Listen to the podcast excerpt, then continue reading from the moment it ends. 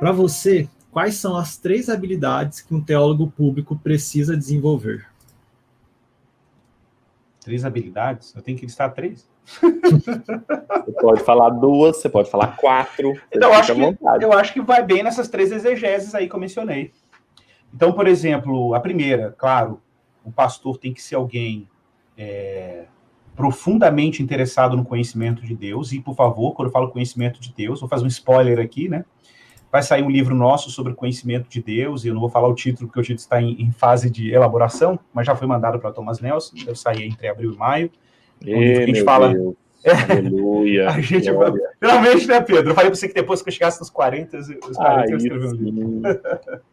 Mas é um livro que a gente fala sobre como a gente pode conhecer a Deus e, e, como que a Bíblia trata o tema do conhecimento de Deus e do conhecimento da realidade a partir dessa auto-revelação de quem Deus é. E, e, e, o que é interessante é que a noção do conhecimento de Deus é muito ampla. Né? A gente sempre pensa em ah, conhecimento de Deus conhecimento intelectual. Não, não é simplesmente intelectual. É, é, eu costumo dizer assim, né, que o que faz um, um pastor teólogo nesse, nesse campo da exegese teológica é, é, é, é, o, é o pastor ser, antes dele ser pastor, que para mim é, esse ser pastor é complicado, é o ofício dele, né? Então, o pastor tem que ser um cristão. É aquela história, né? Que o pessoal brincava antigamente assim, pastor, é, deixa eu fazer uma pergunta. É, crente fica endemoniado? Crente não, mas pastor pode ficar endemoniado. Porque, porque na verdade, nem todo pastor é crente, né? Então, infelizmente, isso acontece às vezes.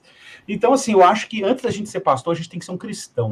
A gente tem que ser uma pessoa que quer conhecer a Deus, que quer mergulhar na realidade de Deus, quer explorar todas as fontes disponíveis pela graça de Deus para que esse conhecimento seja viável, os meios de graça, a vida comunitária, a vida de oração, e se deleitar com a palavra de Deus, né? Se deleitar com as escrituras, acessar bons comentários, boa literatura, boa, boa exegese, tudo que traga riqueza em primeira instância, não para o seu púlpito ficar bom, mas em primeira instância para que você seja mais cristão. Então, acho que um teólogo precisa ser cristão, ok, gente? E cristão nessa, nessa relação com as escrituras e com a revelação de Deus. Apreciar os clássicos, ler boa teologia. Bom, isso, isso que compõe o cenário aí da boa exegese bíblica teológica, né, vamos dizer assim.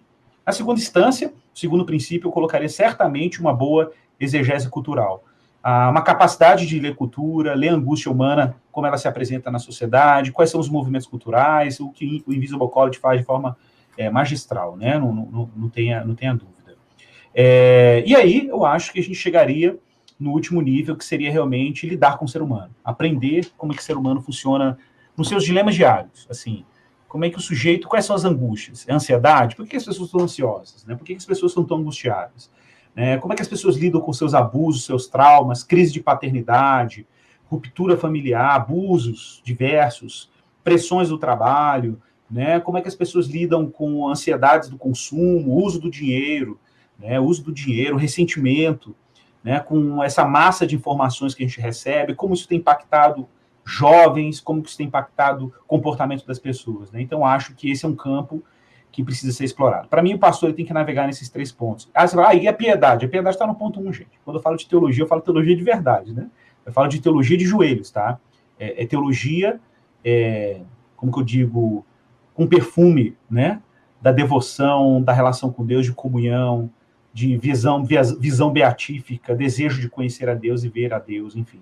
É por aí que eu, quando eu falo teologia, eu sempre estou falando, eu não consigo ver teologia de outro jeito, então eu sempre falo teologia nesse sentido. É isso aí.